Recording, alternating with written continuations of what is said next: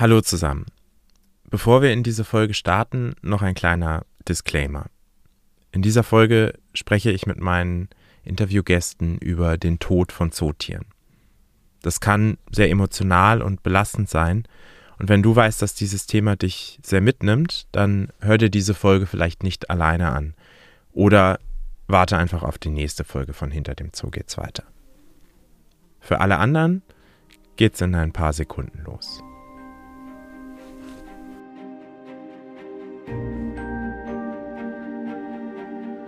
Naja, und am nächsten Tag ähm, war es dann im Grunde auch äh, quasi schon vorbei. Also sie ist dann äh, am, am, Nachmittag ähm, in ihrer Gruppe äh, einfach verstorben, ohne irgendwie groß ähm, irgendwelche, äh, äh, ich sag mal, groß Schmerzen zu haben, ähm, ist sie im Grunde mehr oder weniger einfach eingeschlafen.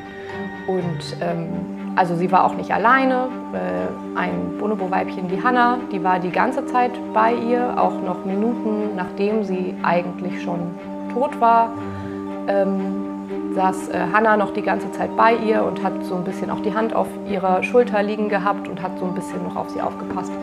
Ähm, ja, und wir alle haben eigentlich gesagt, dass das wirklich die beste Art ähm, war, die wir uns so hätten wünschen können, einfach weil es kurz und schmerzlos war. Sie musste nicht leiden und ähm, es war einfach kein Kampf, weder für sie noch für uns. Es ging einfach schnell und es war vorbei und ähm, da waren wir tatsächlich so traurig, das Ganze natürlich auch ist, sehr, sehr froh drüber. Ihr habt es gehört, heute geht es um den Tod von Zootieren. Zum Beispiel um den von unserem Bonobo-Weibchen Margret, den meine Kollegin Lena da gerade beschrieben hat.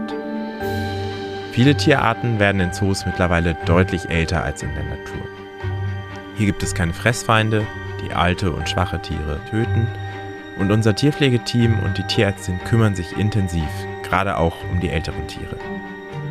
Ich möchte heute herausfinden, ob der Tod unserer Zootiere irgendwann einfach zum Alltag wird, was mit den Tieren nach ihrem Ableben passiert und ob das für die Zoobesucherinnen und Zoobesucher ein Thema ist.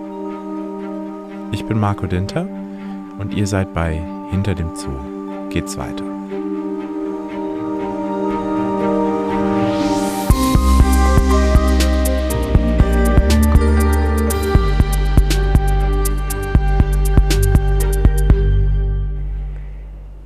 Unsere heutige Folge beginnt im Borgori-Wald des Frankfurter Zoos, also dem Menschenaffenhaus.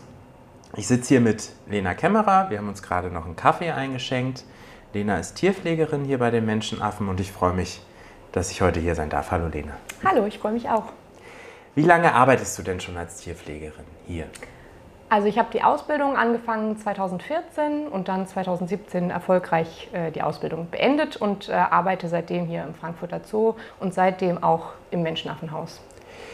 Das ist ja dann auch gar nicht so ungewöhnlich, dass man sich so ein bisschen in eine, ich sag mal, in eine Tiergruppe verliebt. Also du bist jetzt Menschenaffen-Fan, könnte ich sagen. Ja, tatsächlich schon. Das war am Anfang nicht, also das war am Anfang nicht so. Ich wurde hier reingesetzt ins Revier, weil einfach gerade eine Stelle frei war und dann dachte ich erst, naja, okay, Menschenaffen, mal gucken und hatte da keine spezielle Meinung dazu, dass ich dachte, super toll oder super doof und ähm, hat dann nicht allzu lang gedauert und dann hat es Klick gemacht und äh, die Affen haben mein Herz erobert. Und seitdem ähm, bin ich auch eigentlich fest der Meinung, dass ich eigentlich nichts anderes mehr machen möchte.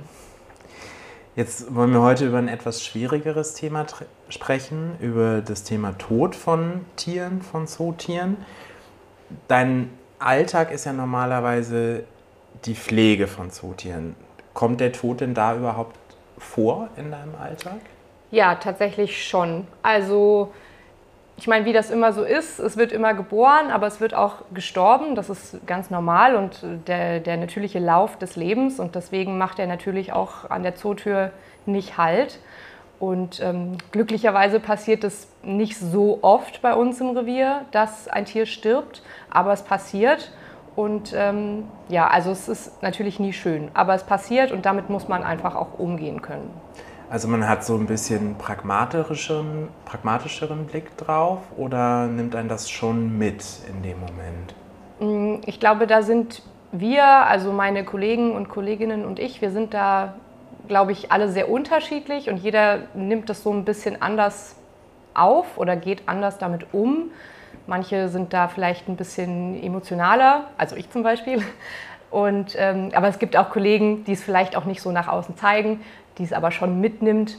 Aber ähm, ich glaube, so ganz kalt lässt es hier auf jeden Fall keinen. Meinst du, dass es auch abhängig von der Tierart? Also ich habe jetzt hier gerade bei den Menschenaffen, auch da tragen wir das ja durchaus nach außen. Hier gibt es verschiedene Individuen, die Tiere haben Namen. Ich bin jetzt eben hier zu euch ins Büro gekommen. Da sind eigentlich überall irgendwie Bilder, teilweise auch noch von, von früher quasi mit, mit Namen mit dabei und Bonobo-Gruppe von 2019 und so. Das heißt, man hat ja schon eine engere Bindung zu dem Tier hier, oder? Ja, auf jeden Fall. Einfach, also ich glaube, das sind einfach speziell bei Menschenaffen nochmal eine ganz andere Hausnummer, ähm, einfach weil das nochmal so richtige Persönlichkeiten sind. Und gerade durch die Ähnlichkeit zu uns Menschen nimmt man sie auch noch so ein bisschen anders wahr als jetzt vielleicht ein Zebra oder eine Giraffe. Ähm, und gerade deswegen ist auch die Bindung vielleicht auch eine andere, weil auch natürlich jeder Affe auch äh, in Bezug auf die Pfleger seine Vorlieben hat und der den einen vielleicht lieber mag als den anderen. Ähm, genauso wie ja auch Menschen verschiedene Beziehungen zueinander haben. Und genauso ist es hier mit den Affen im Grunde auch. Ähm, dass man da schon, das sind einzelne Persönlichkeiten, zu denen man unterschiedliche Bindungen hat und ähm, das, das merkt man schon auch. Also das merkt man den Affen an, aber das merkt man auch den Kollegen an, dass sie mit bestimmten Individuen einen besonders guten Draht haben, sich besonders gut verstehen, wohingegen ein anderer da vielleicht gar nicht so gut mit dem einzelnen Tier vielleicht zurechtkommt. Ich bin heute ganz bewusst auch zu euch ins Revier gekommen. Vor ein paar Monaten, im, im Januar 2023, ist hier nämlich ein sehr ähm, ja, ikonisches oder schon also auch sehr bekanntes Tier gestorben. Das war Margret, ein Bonobo-Weibchen. Mit über 70 Jahren war damals äh, der älteste Menschenaffe überhaupt in menschlicher Obhut. Ähm, Spricht man da dann auch mit Kolleginnen und Kollegen auch aus anderen Revieren drüber? Ist das was, was hier im Zoo thematisiert wird? Mm, ja, auf jeden Fall. Jetzt im speziellen Fall Margret ist es schon so, dass es einfach ein, ein Tier, das kennt einfach jeder hier im Zoo. Jeder hier im Zoo weiß, wer die Margret ist, auch wenn er nie mit Menschenaffen gearbeitet hat hier im Haus. Aber jeder kennt sie und äh, wusste, wer sie war. Und äh, klar spricht man darüber, vor allem weil natürlich auch super viele Kollegen die Margret schon seit teilweise über 30 Jahren kennen. Vielleicht jetzt nicht so nah, ähm, aber die Margret ist schon so lange hier, wie teilweise Kollegen hier arbeiten. Also teilweise über 30 Jahre ist die Margret schon da gewesen. Und ähm, deswegen bekannt war sie auf jeden Fall wie ein bunter Hund, auch hier bei uns im Zoo. Ähm, ja, also doch, das, das war schon auch Thema äh, mit anderen Kollegen aus anderen Bereichen. Ja. Wie ist sie dann gestorben? Ähm, tatsächlich haben wir alle gesagt, als sie gestorben ist, dass eigentlich es ist das Beste passiert, was man sich hätte wünschen können oder was wir uns hätten wünschen können. Es war nämlich keine lange Krankheit, kein langer Leidensweg, irgendwelche lebenserhaltenden Maßnahmen, sondern es war ganz einfach so, dass sie äh, Ende Januar irgendwann morgens einfach nicht mehr, nicht mehr so fit war, also schon noch irgendwie aufmerksam, aber man hat ihr angemerkt direkt, dass sie irgendwie heute nicht ganz so auf der Höhe ist. Sie ist morgens eigentlich immer, ähm, war sie immer die Erste, die da gesessen hat und äh, gewartet hat, dass wir kommen. Ähm, und sie war einfach irgendwie ein bisschen ruhig, ein bisschen in sich gekehrt und das war auch eigentlich erstmal schon alles. Und dann im Laufe des Tages hat man gemerkt, okay, sie isst auch tatsächlich gar nicht so viel und hält sich irgendwie viel zurück. Und ähm, naja, und am nächsten Tag ähm, war es dann im Grunde auch äh, quasi schon vorbei. Also sie ist dann äh, am, am, Nachmittag ähm, in ihrer Gruppe äh, einfach verstorben, ohne irgendwie groß ähm, irgendwelche, äh, äh, ich sag mal, Großschmerzen zu haben, ähm, ist sie im Grunde mehr oder weniger einfach eingeschlafen. Und ähm, also sie war auch nicht alleine. Äh, ein Bonobo-Weibchen, die Hanna, die war die ganze Zeit bei ihr, auch noch Minuten nachdem sie eigentlich schon tot war. Mhm. Saß äh, Hanna noch die ganze Zeit bei ihr und hat so ein bisschen auch die Hand auf ihrer Schulter liegen gehabt und hat so ein bisschen noch auf sie aufgepasst.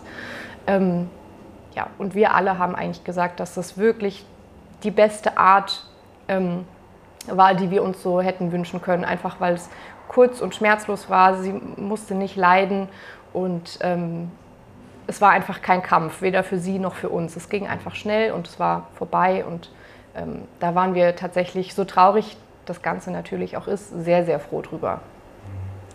Und ja, tatsächlich dann auch in der Gruppe. Das heißt, die anderen Affen in dem Fall haben das schon auch mitgekriegt. Also die, die registrieren, was da gerade passiert. Ja, auf jeden Fall. Also man hat schon gemerkt, dass die ähm, ganze Gruppe war generell sehr ruhig an dem Morgen. Das äh, kennen wir eigentlich auch anders. Ähm, und die waren alle sehr ruhig und irgendwie ja, war auch wohl eine komische Stimmung so ein bisschen in der Luft. Und ähm, sie haben quasi so ein bisschen auch Rücksicht genommen und äh, haben schon registriert. Viele sind auch immer zwischendrin äh, zu Margret noch hingegangen. Ähm, als sie quasi so in, in den letzten Zügen war und haben nochmal nach ihr gesehen. Ähm, also das haben die schon auf jeden Fall registriert und, und auch wahrgenommen, ja.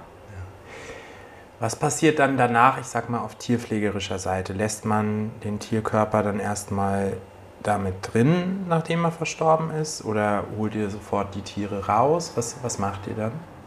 Ähm, also bei Menschenaffen im Speziellen ist es extrem wichtig, dass man ähm, allen ähm, Teilen der Gruppe, allen Individuen die Möglichkeit gibt, das auch tatsächlich ähm, zu, zu realisieren, dass ähm, ein Teil oder ein Individuum aus der Gruppe jetzt nicht mehr lebt. Ähm, deswegen lassen wir in der Regel, wenn es doch mal dazu kommt, dass ein Tier verstirbt, ähm, dann lassen wir eigentlich immer alle ähm, aus der Gruppe nochmal dazu. Einfach, dass die hingehen können, die können sich den Körper mhm. angucken, die können quasi nochmal sich verabschieden, wenn man das so sagen möchte. Ähm, einfach, dass sie das auch tatsächlich realisieren und begreifen. Weil wenn wir einfach, angenommen, das Tier stirbt hinter den Kulissen, ohne dass die Affen das sehen, ähm, und wir würden dann den Körper einfach quasi wegtragen, mhm.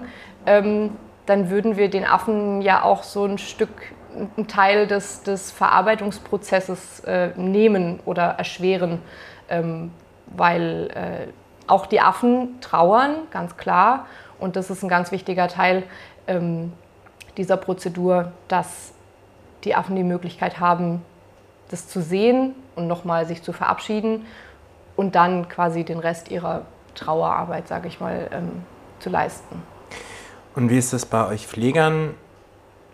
nimmt man dann frei, wenn sowas passiert? Oder geht es einfach weiter? Werdet ihr da geschult in irgendeiner Form während der Ausbildung? Nee, also in dem Sinne nicht geschult. Wie gesagt, jeder nimmt das so ein bisschen anders auf, äh, wenn sowas passiert. Also in meinem Fall, ähm, ich war tatsächlich gerade im Urlaub auf Sri Lanka, als äh, mich die Nachricht äh, erreicht hat von meiner Kollegin.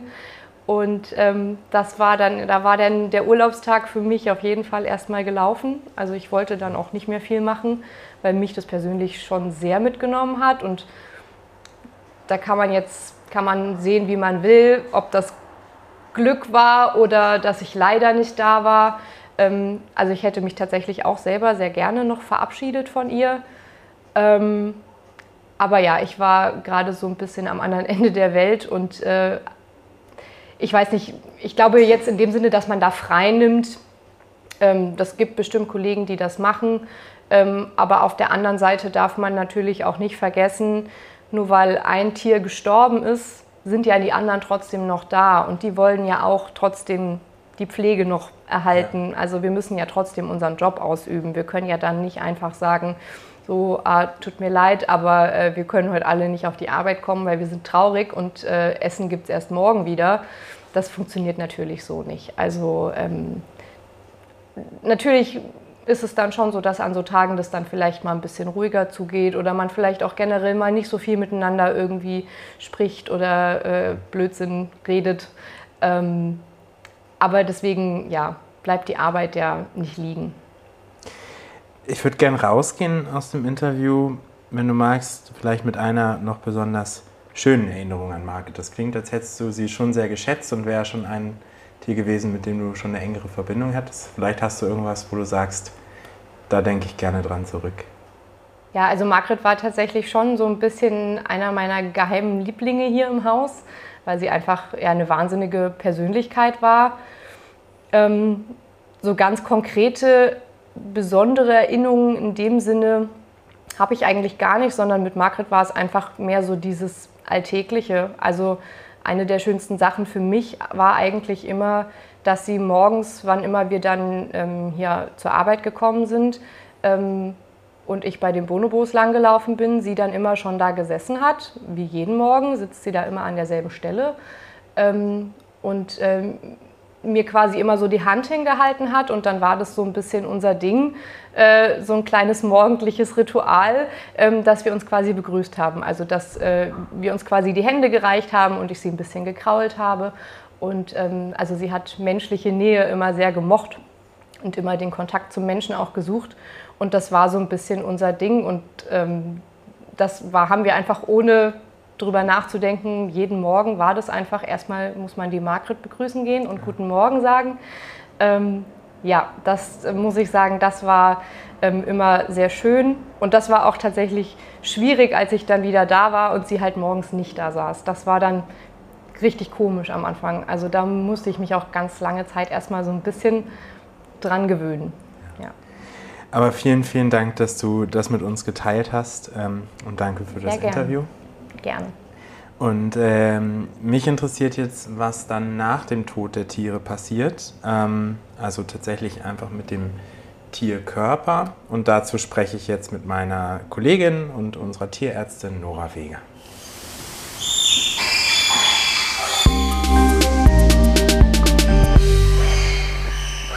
Wir haben jetzt gehört, wie es die Tierpflegerinnen und Tierpfleger erleben, wenn ein lang gepflegtes und vertrautes Tier stirbt. Vielleicht kennt ihr das ja sogar auch äh, von zu Hause aus eigener Erfahrung, wenn euer Hund, eure Katze oder ein anderes geliebtes Tier verstorben ist. Für Haustiere gibt es ja mittlerweile auch diverse Möglichkeiten. Man kann die ja sogar ähm, einäschern lassen oder auf Tierfriedhöfen bestatten. Aber wie ist das bei Zootieren? Gibt es da irgendwo einen Friedhof für Giraffen, Gorillas und Geckos? Oder was passiert mit den Tierkörpern? Darüber spreche ich jetzt mit meiner Kollegin Nora Weger. Nora ist Tierärztin bei uns und wir sitzen gerade in ihrem Büro in der Tierarztpraxis. Es halt vielleicht auch ein bisschen, weil hier alles gefliest ist und leicht sauber zu halten. Aber ich freue mich trotzdem, dass ich da sein darf. Hallo Nora. Hallo Marco. Du bist Tierärztin, das heißt, in der Regel hast du mit lebenden Tieren zu tun. Wie sieht das denn hier bei uns im Zoo eigentlich aus? Wie viele Patienten hast du so tagtäglich? Ja, ähm, wir teilen uns unsere Patienten auf. Wir sind ja zwei Tierärztinnen, das heißt, ich bin nur für die Hälfte vom Zoo zuständig. Und da fahre ich täglich durch den Zoo und klappe alle meine Patienten ab. Und da ergeben sich schon täglich immer neue Patienten, also so um die zehn Stück werde ich schon täglich haben, die ich mir angucken muss oder vielleicht auch behandeln muss oder sogar zu uns in die Praxis holen muss und ja, in Narkose legen muss zum Beispiel. Ja. Wen hast du denn heute zum Beispiel dir angeguckt? Ähm, heute muss ich mir noch einen Patienten angucken, und zwar unser Kasua-Weibchen. Ähm, die verliert ähm, zunehmend mehr Federn. Und da müssen wir mal schauen, was die Ursache ist. Wir werden jetzt eine Federprobe nehmen und ja, dann mal schauen. Wahrscheinlich stecken Ektoparasiten dahinter. Ui, das klingt nicht gut. Wenn euch Kasuare interessieren, haben wir eine extra Folge drüber gemacht. Die Kasuare sind ja nicht die einzigen bei uns. Insgesamt hält der Frankfurter Zoo rund 450 Arten und ungefähr 4000 Individuen. Und da sind noch nicht mal alle dabei. Also das geht zwar von der Ameise bis äh, zur Giraffe, aber gerade die Ameisen und zum Beispiel auch unsere Fledermauskolonie zählen wir in die Statistik normalerweise nicht mit rein.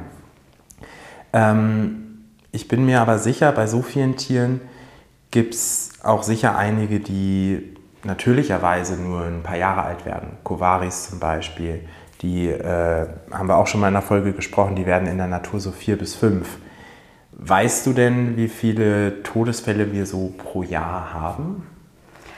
Ähm, ja, wir haben ja ein Programm ZIMS, in dem wir alle Tiere festhalten. Und da halten wir auch fest, wenn ein Tier stirbt. Das wird dann vermerkt. Und äh, ja, im Jahr 2022 ähm, haben wir 126 tote Tiere verzeichnet. Und davon haben wir 29 Tiere eingeschläfert und die anderen sind aus anderen Ursachen gestorben. Ähm, das kann man im Einzelnen dann nachlesen, woran die Tiere gestorben sind. Ähm, aber natürlich ein Großteil davon ähm, das sind sehr alte Tiere, die dann eben versterben. Bei 4000 Tieren, was wir gerade gesagt haben, da sind natürlich dann auch einige dabei, die ähm, einfach schon quasi das Ende ihres Lebens einfach erreicht haben. Einige Tierarten wiederum werden ja recht alt, haben auch ein langes Leben, kriegen viele Nachkommen in der Zeit. Und das ist ja auch in ganz vielen Fällen gewünscht. Also wir wollen ja, haben wir auch oft im Podcast schon drüber gesprochen, Zoopopulationen stabilisieren. Bei vielen brauchen wir Nachkommen, um die auch genetisch äh, divers zu halten. Aber irgendwann kommt auch bei Tieren ja das Alter, wo das biologisch einfach nicht mehr möglich ist, wie bei uns Menschen.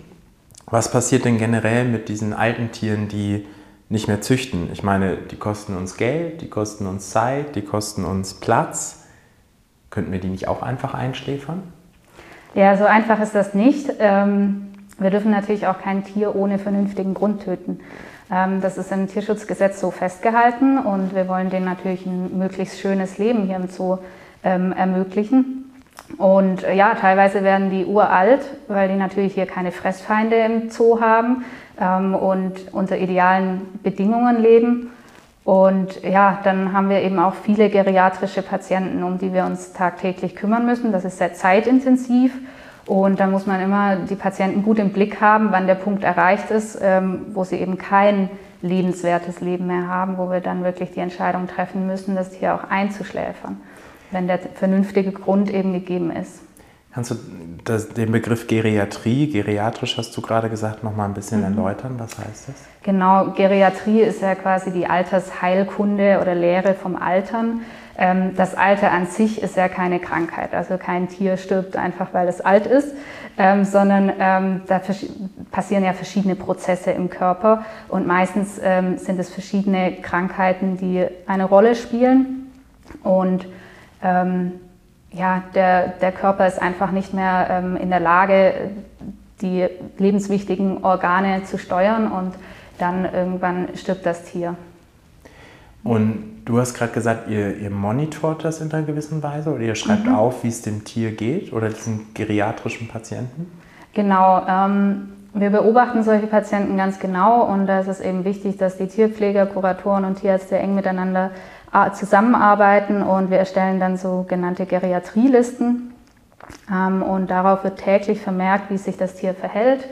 Ähm, also da wird eine Liste speziell für dieses eine Tier angefertigt und da stehen dann so Punkte drauf, wie zum Beispiel, ähm, wie ist das Interesse an der Umwelt oder wie ist die Futteraufnahme, der Body Condition Score, also der Ernährungszustand und so weiter. Ähm, und wenn sich dann aus diesen Listen eben eine Tendenz erkennen lässt, dass es, ich sag mal, bergab geht und wir wirklich ähm, keine Möglichkeit mehr sehen, ähm, das Tier zu therapieren, wenn es austherapiert ist, dann müssen wir eben die Entscheidung treffen, dass wir das Tier einschläfern. Und wer trifft diese Entscheidung genau? Die treffen wir Tierärzte und natürlich in Rücksprache mit den Tierpflegern und den Kuratoren. ja, das sind immer viele beteiligt. Jetzt kann es natürlich passieren, dass ein Tier auch an eines natürlichen Todes stirbt. Ähm, wer, muss man da den Tod dann auch feststellen? Müsst ihr da hingehen und sagen, dieses Tier ist jetzt tot? Ja, manchmal ist das so, ja, wenn es ähm, gemeldet wird, dass es ganz akut, akut verstorben ist, ähm, dann muss man natürlich zunächst mal prüfen, ja, ob noch ein Kornealreflex da ist, ähm, ob das Herz noch schlägt, dann hören wir das Tier ab. Ähm, solche Situationen gibt es schon. Ähm, aber oft werden die Tiere dann eben auch am Morgen tot aufgefunden und die Leichenstarre hat zum Beispiel schon eingesetzt oder ähnliches, dass es wirklich eindeutig ist. Ja. Nehmen wir jetzt mal an, ein Zebra von uns ist alt, hat Rückenprobleme oder Krebs oder was auch immer ein Zebra so haben kann. In der Natur wird so ein altes, schwaches Zebra ja vermutlich vom Löwen gerissen und gefressen. Ähm, das heißt, es ist Nahrung und äh, ich fange jetzt nicht an Circle of Life zu singen, aber es ist natürlich der natürliche Weg eines alten Zebras äh, in Afrika. Wie sieht das bei unseren Zootieren aus? Wäre das auch ein Weg, ähm, damit zumindest die, die Tiere quasi nach ihrem Tod noch äh, einen Nutzen für andere Zootiere zu haben, also die zu verfüttern? Ja, sicher ist das ein Weg. Ähm, wir können nur keine kranken Tiere verfüttern. Ne? Sobald wir wirklich eine Krankheit vermuten, ähm, dann wollen wir natürlich wissen, was dahinter steckt. Und dann ist es für uns, vor allem für uns Tierärzte, sehr lehrreich, wenn wir das Tier in, in die Pathologie einschicken, nachdem es gestorben ist oder wir es euthanasiert haben, um den ähm, Grund des Todes eben erfahren zu können. Ja. Das heißt, ich muss mir das ein bisschen vorstellen wie bei CSI oder sowas. Man hat dann eine Pathologie, die rausfinden, woran ist das Tier gestorben. Ähm, wo, wo kommen die Tiere denn überhaupt erstmal hin? Also kommen die direkt in die Patho? Ähm, die werden zuerst mal bei uns gekühlt. Ähm, also zunächst mal auf Kühlschranktemperatur gekühlt und dann eingesendet in die Pathologie. Und ähm, Viele Tierkörper fordern wir dann zurück. Ähm, die kommen dann bei uns in, in einen Gefrierraum quasi. Ähm, da haben wir unten im Keller eben einen Gefrierraum, der voll mit äh, Tierkörpern und Proben ist. Und von da aus können sie dann wieder weitergeleitet werden an Forschungsinstitute oder Museen. Können wir uns das vielleicht mal anschauen? Ja, gerne. Dann mal los.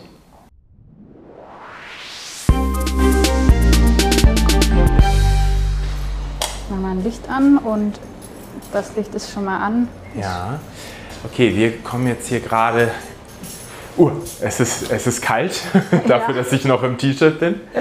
Ähm, genau, ein gefließter Raum, eins, zwei, drei große Metalltüren ähm, und dahinter sind jetzt quasi Kühlkammern. Genau, wir haben hier einen Kühlraum, der ist quasi auf Kühlschranktemperatur, so 4, 5 Grad runtergekühlt und daneben befindet sich auch ein Gefrierraum, der äh, ist auf minus 19 Grad im Moment runtergekühlt. Okay. Und was ist da jetzt drin? Ja, also im Kühlraum werden Proben zwischengelagert, bevor sie weggeschickt werden. Also zum Beispiel Kotproben ähm, zur Diagnostik, die wir äh, auf Parasiten und Bakterien untersuchen wollen. Und bevor die ins Labor eingeschickt werden, werden die hier zwischengelagert. Ähm, genauso aber auch im Tierkörper. Ähm, und wenn die dann aus dem Labor zurückkommen, dann wandern sie einen Raum weiter hier in die Gefrierkammer. Und was genau, warum genau lagern wir die hier? Ja, wir haben ja teilweise sehr seltene, besondere Tierarten ähm, und da gibt es natürlich Interesse von verschiedenen Museen, aber auch Forschungsprojekte. Das heißt, wenn ein Tier bei uns stirbt, dann wollen wir natürlich zunächst mal wissen, warum es gestorben ist. Das heißt, wir schicken es in die Pathologie ein und lagern dann hier im Gefrierraum ein. Und von hier aus können wir die dann weiterleiten an Forschungsprojekte oder eben Museen, zum Beispiel ans Senckenberg-Museum, ähm, die natürlich äh, gerne solche seltenen Tierarten ausstellen. Ihr hört im Hintergrund auch die, die Kühlung, ähm, also ganz Studioqualität haben wir heute nicht. Ähm, Du hast jetzt gesagt, Pathologie, das muss ich mir dann so ein bisschen vorstellen wie im Tatort oder bei, bei CSI oder sowas? Ja, das ist schon ähnlich. Ja. Also wir Tierärzte können manchmal dabei sein, das ist wirklich spannend. Ähm, und das ist Detektivarbeit für die Pathologen. Also die schauen sich wirklich jedes Organ an. Für manche einen mag das vielleicht eklig sein, aber für uns Tierärzte ist das in dem Moment wirklich super spannend, weil wir natürlich das Tier von Anfang bis Ende begleitet haben.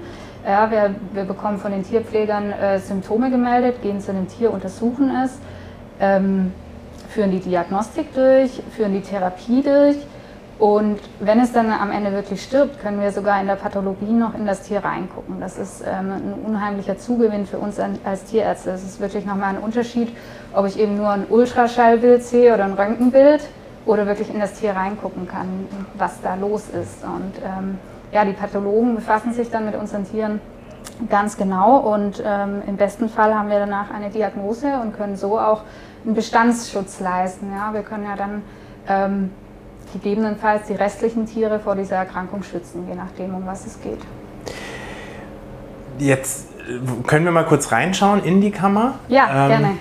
Das wird jetzt eiskalt. Das wird jetzt eiskalt, ja. Wir müssen uns ja vielleicht nicht ewig aufhalten.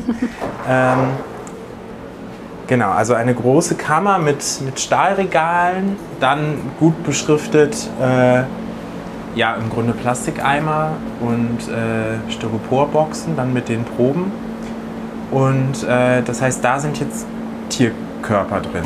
Genau, unter anderem Tierkörper, aber auch hier Kotproben kann man auf dem einen Eimer lesen. Ja. Ähm, die lagern jetzt hier alle für, für Forschungszwecke oder eben für Museen. Ähm, also wir haben oft konkrete Anfragen ähm, für Körperteile zum Beispiel, ähm, die wir dann bedienen wollen natürlich. Ja. Das heißt, wenn ein Tier stirbt, dann wird eigentlich der gesamte Tierkörper ähm, am Ende verwendet. Ja, das heißt, Herz, Hirn, alles können wir wegschicken von einem Tier. Meistens oder bei vielen Tierarten ist das so. Ja. Als Beispiel jetzt ein Okapi. Wir haben hier eine Tüte liegen, wo äh, mit Okapi Etana beschriftet ist. Das sind jetzt zum Beispiel die Füße, ähm, die Klauen von ihr drin. Und da gibt es eben bes besondere Forschungsanfragen, weil äh, Okapis oft an äh, Klauenproblemen leiden. Und ähm, da wollen wir natürlich dazu beitragen, dass sich das in Zoos verbessert, die Klauengesundheit. Und umso mehr Proben da vorliegen, umso bessere Ergebnisse können die Forschenden natürlich liefern. Okay. Wir können ja mal die Tür wieder zumachen, dass es nicht zu warm da drin wird. Ähm,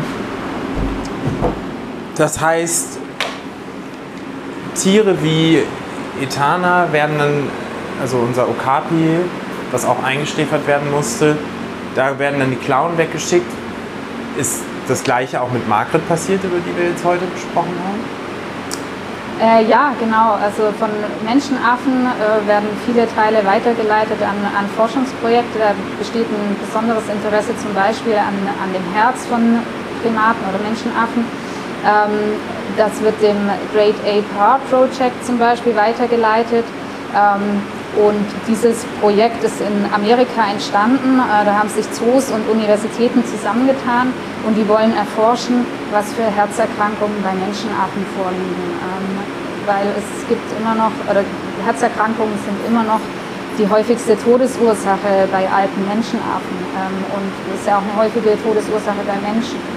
Und da arbeiten eben ähm, Pathologen, Tierärzte, Kardiologen zusammen und versuchen, diese Herzerkrankung besser zu verstehen und dann eben daraus vielleicht auch eine Behandlung abzuleiten. Ähm, genau, und da steuern wir quasi alle Herzen von Menschenaffen bei, die bei uns gestorben sind oder euthanasiert worden sind. Unsere Zootiere erfüllen also auch nach dem Tod noch eine wichtige Aufgabe. Ähm, trotzdem bedeutet es für das Tierpflegeteam natürlich oft einen schmerzhaften Abschied wenn Tiere sterben, mit denen sie lange gearbeitet haben, für die sie, die sie lange gepflegt haben.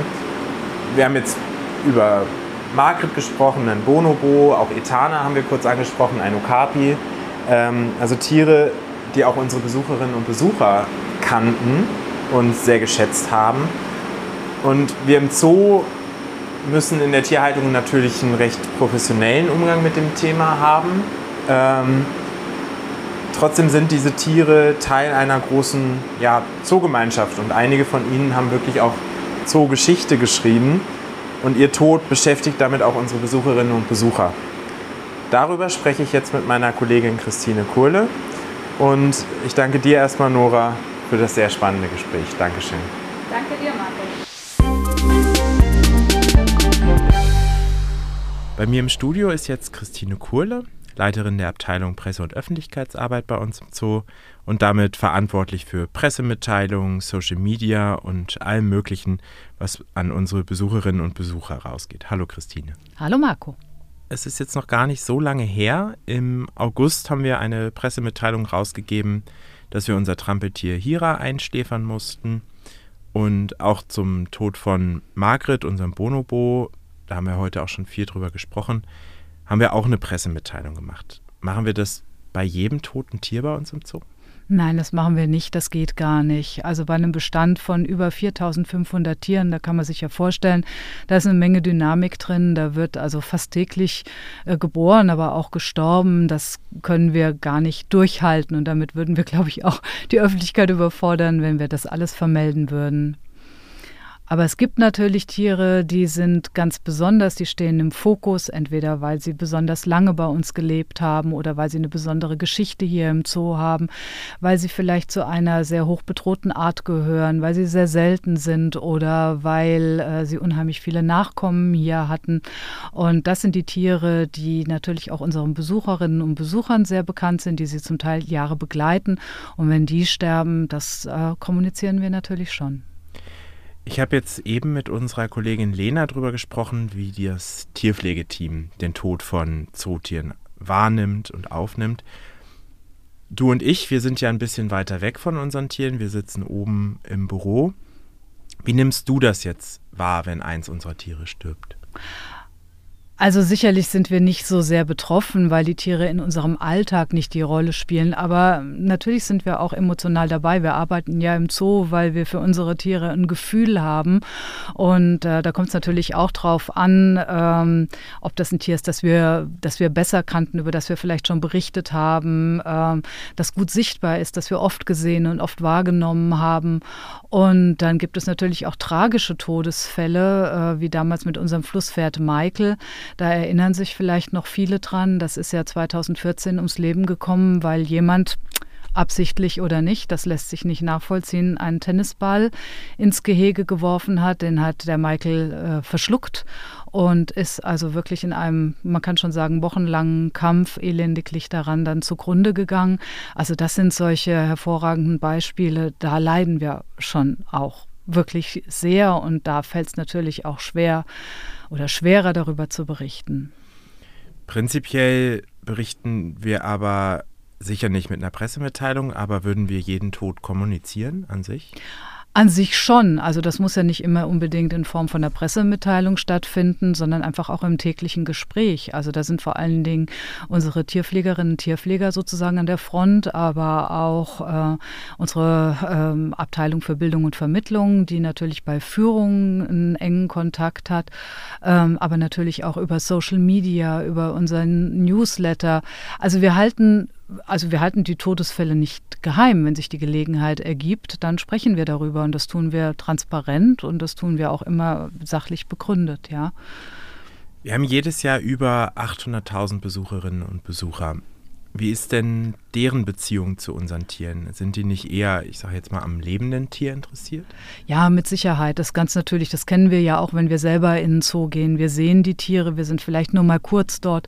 Vielleicht waren wir zum ersten Mal in einem Zoo und dann sind natürlich die lebenden Tiere, die wir sehen, die wir erleben können, die stehen klar im Fokus. Aber wir haben ja auch sehr viele äh, Jahreskartenbesitzer. Wir haben sehr viele Besucher, die regelmäßig kommen. Es gibt sogar welche, die regelrechte Beziehungen zu unseren Tieren ähm, aufbauen, die Lieblingstiere haben, die stundenlang vor den Gehegen sitzen.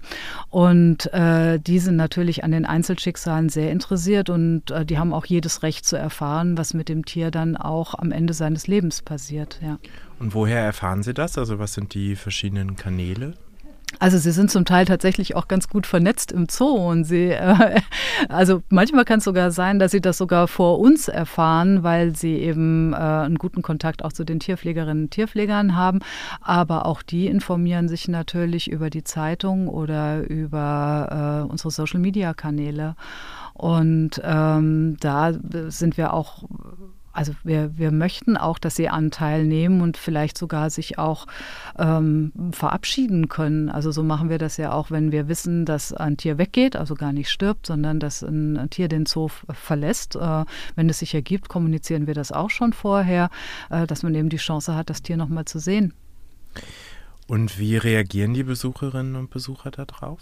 Das kommt immer ein bisschen drauf an. Also diejenigen, die uns kennen, die unsere Arbeit kennen, die unseren Umgang mit den Tieren kennen, ähm, die sind natürlich sehr interessiert an den Umständen, an, an, der Todesursache oder auch wenn ein Tier eingeschläfert werden muss, an den Überlegungen, die vor so einer Entscheidung stehen. Ähm, die sind natürlich betroffen, aber sie können den Argumenten gut folgen. Ein bisschen anders oder ein bisschen verändert hat sich die Situation tatsächlich äh, durch Social Media. Da werden natürlich auch viele mit Todesfällen konfrontiert, die uns nicht nahe sind und ähm, ein Tod emo emotionalisiert immer und bei Social Media ist halt die Möglichkeit, Möglichkeit, sehr stark zu reagieren, sehr unmittelbar zu reagieren, auch wenn man in seiner Emotion ist. Und das kann auch mal Wut sein. Und wenn uns dann möglicherweise unterstellt wird, weil man vielleicht die Pressemitteilung nicht gründlich gelesen hat oder den Artikel in den, äh, in den Zeitungen, ähm, dass wir vielleicht Entscheidungen leichtfertig treffen, dass wir nicht gründlich genug sind, dass wir es uns vielleicht einfach machen. Und dann entsteht Wut und die wird uns dann schon sehr deutlich ausgedrückt. Das ist manchmal schwer zu ertragen. Deswegen versuchen wir immer so umfassend wie möglich zu berichten. Das ist vielleicht in so einem Presseartikel auch mal ein bisschen anstrengend, das zu lesen, wenn wir so den, den Krankheitsverlauf oder aus der Pathologie berichten. Aber das gehört einfach zum gesamten Bild dazu. Und wie Nora ausgeführt hat, ist das ja auch keine leichte Entscheidung, sondern wirklich eine, eine Gremiensentscheidung quasi, dass wir irgendwann ein Tier erlösen, muss man ja dann sagen, falls es so krank sein sollte, dass da wirklich keine Chance auf Heilung besteht. Und was Nora mir ja auch erklärt hat, die Tiere haben nach ihrem Tod ja auch immer noch einen Nutzen. Ja, das ist vielleicht ein kleiner Trost. Ja, und das, das sehen wir halt auch so. Denn äh, letztendlich, also man, man kann da sogar den, den Bogen bis zum Artenschutz spinnen, weil diese Erkenntnisse, die wir ja aus dem Todesfall haben, aus der Pathologie haben, das hilft vielleicht anderen Zootieren, das hilft äh, der, der Wissenschaft oder den Tierpflegern vielleicht noch besser die Bedürfnisse der Tiere kennenzulernen, zu wissen, worauf muss man achten worauf muss man auch bei einer Gehegegestaltung achten. Und letztendlich äh, hilft das auch der Freilandforschung. Also das ist ähm, ganz konkret, wenn es jetzt zum Beispiel um Seuchenbekämpfung geht. Und so kann man sogar sagen, dass die wissenschaftlichen Erkenntnisse aus dem Tod von Zootieren auch dem Artenschutz äh, helfen. Vielen Dank, Christine. Ich danke dir.